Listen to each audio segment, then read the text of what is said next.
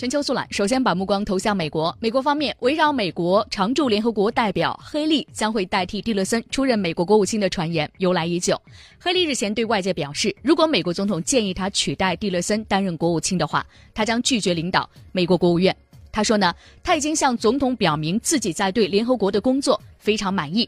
现任国务卿蒂勒森在一些问题上总是和美国总统特朗普唱反调。七月份的时候，这个传言更是甚嚣日上。于是呢，蒂勒森亲自出面表态称，没有计划辞去国务卿的职务，将会在总统的允许的情况下继续担任下去。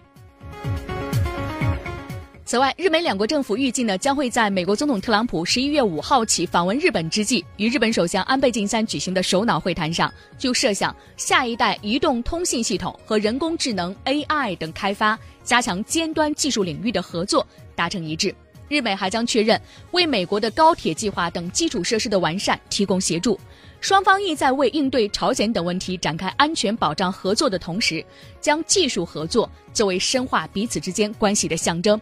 日本计划通过尖端技术开发，由日美主导物联网等第四次工业革命，从而推进安倍经济学。日方也有意通过强化经济合作，缓和美国国内围绕汽车和农产品方面对日本的贸易逆差的批判。两位首脑的会谈将会在十一月六号于东京举行。当天晚上，按照计划召开由安倍主持的晚餐会。除此之外呢，特朗普将会在十一月五号下午抵达美军的横田基地，位于东京都。安倍晋三和夫人昭惠将和特朗普夫妇共进晚餐，借此对外宣传首脑间的信赖关系。七号上午，特朗普出发前往下一个访问地韩国。而根据彭博新闻社网站十月二十七号的报道，十一月八号到十号，特朗普呢将对中国进行首次访问，预计呢将会有四十名公司的代表和他一起。进行对中国的首次访问，并且签署价值数十亿美元的投资协议。特朗普政府日前正在协商的最大协议之一是中石化价值数十亿美元的能源投资，这将会给遭受飓风肆虐的德克萨斯州和美属的维尔京群岛带来数千个就业岗位。这些协议都将为特朗普的执政而最终助力。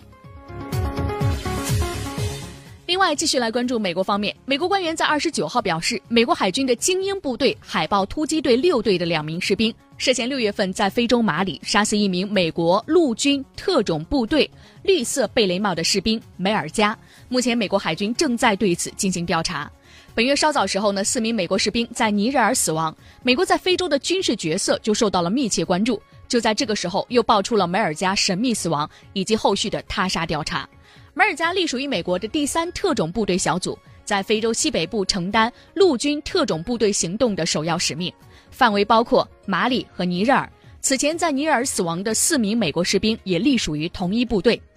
美国的海豹突击队，我想大家并不陌生，它是世界著名的特种部队。二零一一年，因为被指派潜入巴基斯坦刺杀基地组织头目本拉登而声名大噪。海豹突击队向来以训练严格著称。学员的淘汰率高达百分之七十五。继续来关注美国，美国拉斯维加斯枪击案凶手帕多克的作案动机持续成谜。近日呢，拉斯维加斯当局透露，已经把他的大脑送往斯坦福大学进行为期数月的研究，以确定他是否患有中风、血管疾病、脑瘤、某种类型的癫痫症、多发性的硬化症、退化性疾病、身体创伤和感染等健康问题。但是呢，此前法医在解剖时通过肉眼观察，并没有发现异常情况。而且呢，研究大脑系统愤怒结构的神经科学家菲尔德表示，可怕的暴力事件，比如说大规模的枪击和恐袭事件，很少涉及大脑异常，很可能由精神病问题所引起。另外呢，在当地时间十月二十九号，一名装扮成圣诞老人的美国男子，在德克萨斯州奥斯汀市中心举办的万圣节派对上向人群开枪，导致三人重伤。该名男子目前已经被逮捕。警方表示呢，嫌犯认识伤者，他是作为嘉宾受邀前来参加派对的，但袭击者的犯罪动机目前还没有公布。全球速览目光投向亚洲，平昌冬奥迎来倒计时。二零一八年平昌冬奥会将会在十一月一号正式迎来倒计时一百天，圣火也将在当天抵达韩国的空中门户仁川，开始在韩国境内十七个市道进行传递。平昌冬奥会组委会二十八号表示，火炬激励活动以“人人闪耀”为口号，沿途将会设置五个特色路段，紧扣本届冬奥会的五大目标。平昌冬奥会将于二零一八年的二月九号到二十五号在韩国平昌举行。这是一九八八年汉城、首尔夏季奥运会之后，韩国时隔三十年再次举办奥运会，也是韩国第一次举办冬奥会。主办方表示呢，这一届冬奥会可以使用手机门票，这是奥运会史上首次。线下的门票销售工作将会在十一月正式启动。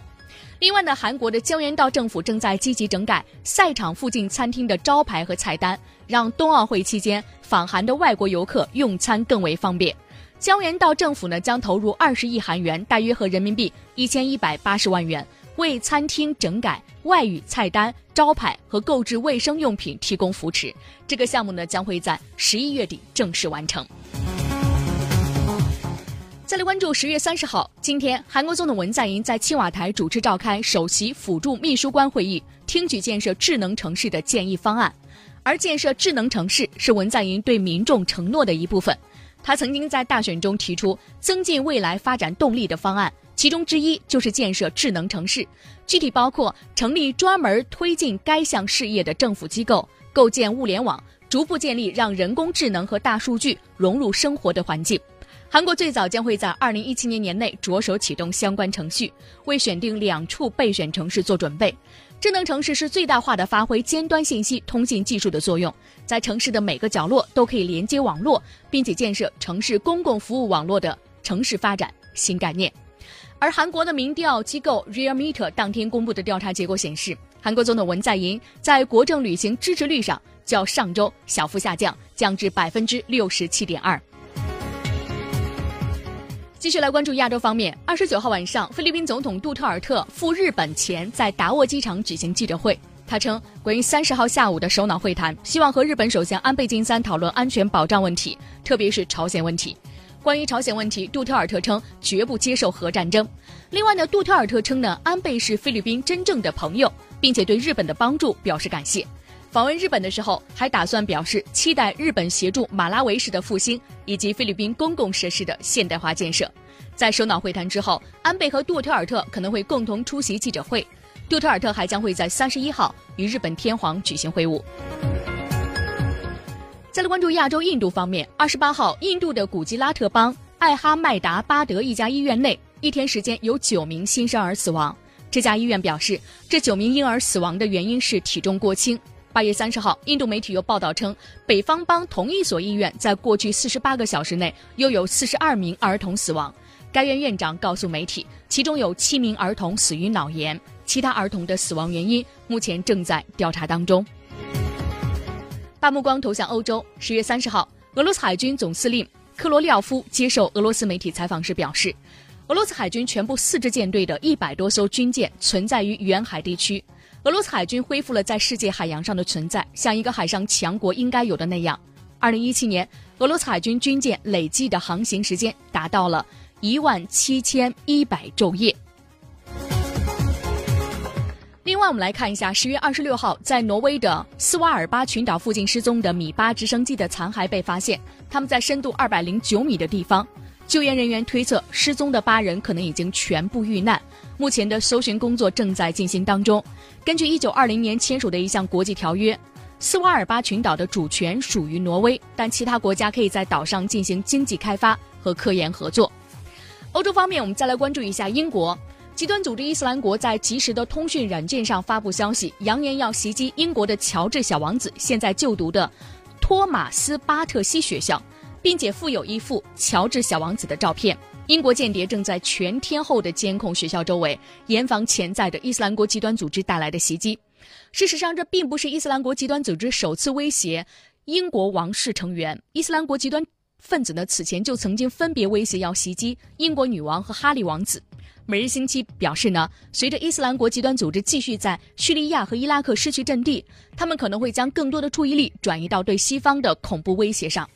乔治小王子是今年的九月七号正式就读伦敦著名的私立学校。伦敦警察局表示将继续和学校合作，为王子提供安全性的安全安排。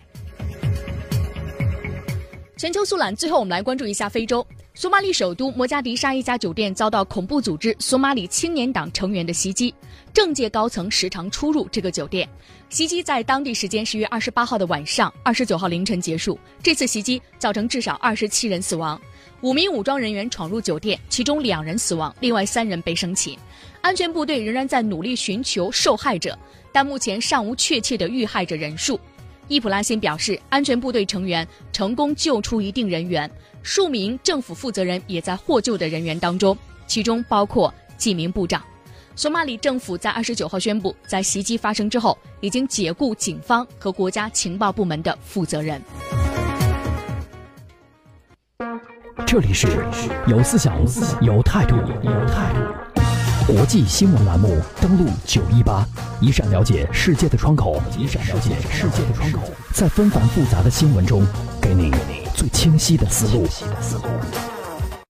刚刚我们听到的是一组全球速览，我们接下来的时间呢，再次刷新一下，看看有没有最新的消息。我们来关注一下，呃，十一点四十八分的消息：澳大利亚的中国留学生遭到围殴，其中两名袭击者被捕受审。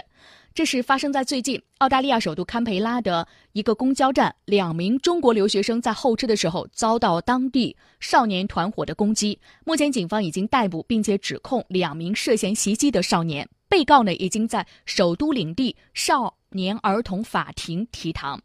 这是我们刚刚关注的一组最新的消息。接下来的时间，我们进一段广告。在广告之后呢，我们来关注一下日前呢，印度媒体和美国媒体都特别关注中国核潜艇的建设。那么相关的内容，在广告之后，我们为朋友们带来详细的介绍。